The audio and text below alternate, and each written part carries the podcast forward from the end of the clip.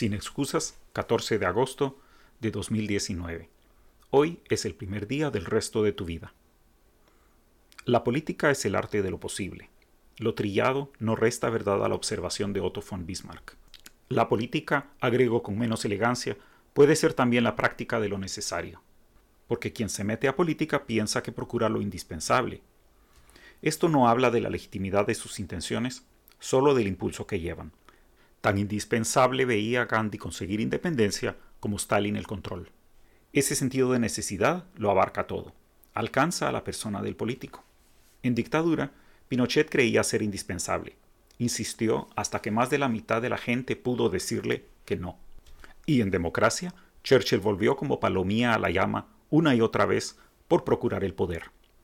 Lo necesario de la política alcanza hasta a los costos y consecuencias.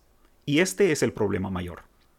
Lincoln entregó su vida por mantener la unión de su patria gigantesca y liberar a los esclavos, y con sus contrincantes sacrificó por ello a tres cuartos de millón de soldados.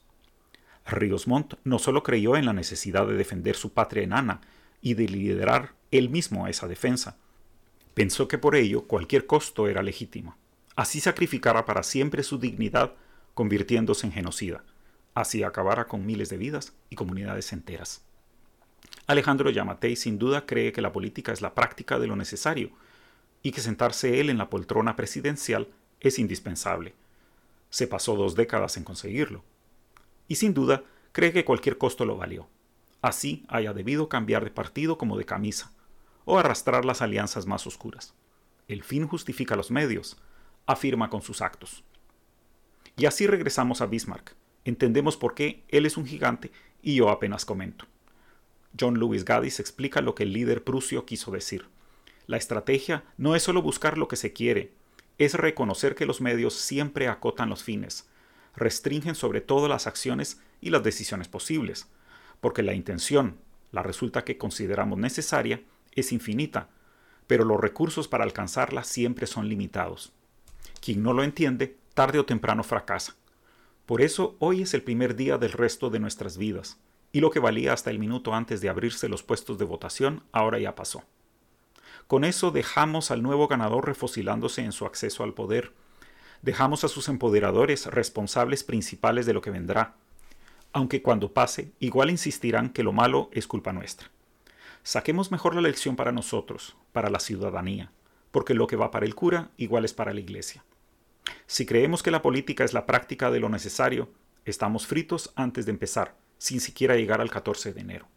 Ya perdió quien piensa que resistirá por sí solo los embates de un probable gobierno autoritario disfrazado de democracia. Nunca habrá tenido oportunidad quien quiera convocar independientemente los votos para derrotar una maquinaria partidaria aceitada a base de mucho dinero y que ahora pasará cuatro años parasitando el erario. Recibirá un baldazo de agua fría quien asuma que la sola protesta basta, y se lo dará la propia gente en la calle a siglo y medio de distancia resuena con acento alemán. La política es el arte de lo posible. Recuérdelo antes de lanzarse a denunciar a sus representantes por supuestas traiciones, porque lo posible hoy es trabajar con un gobierno electo, no con el gobierno que quisiéramos, que ojo, no es igual que trabajar para él.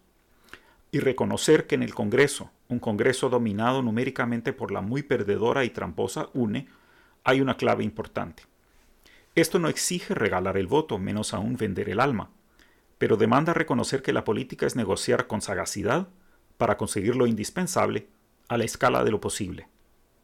Porque lo indispensable hoy es superar 65 años de traición de élites económicas, políticas y militares, que prefieren quedarse en lo más pobre del ser antes que compartir el país, que prefieren ser los primeros de los cobardes, aupar a los traidores y legitimar a los incompetentes antes que compartir la prosperidad y la responsabilidad. Y lo posible hoy es aliarnos con quienes quieren algo, no necesariamente todo, de lo mismo que nosotros. Justicia, democracia, ciudadanía, desarrollo y buen vivir.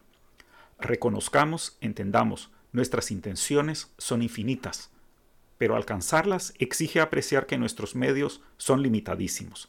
Debemos usarlos bien.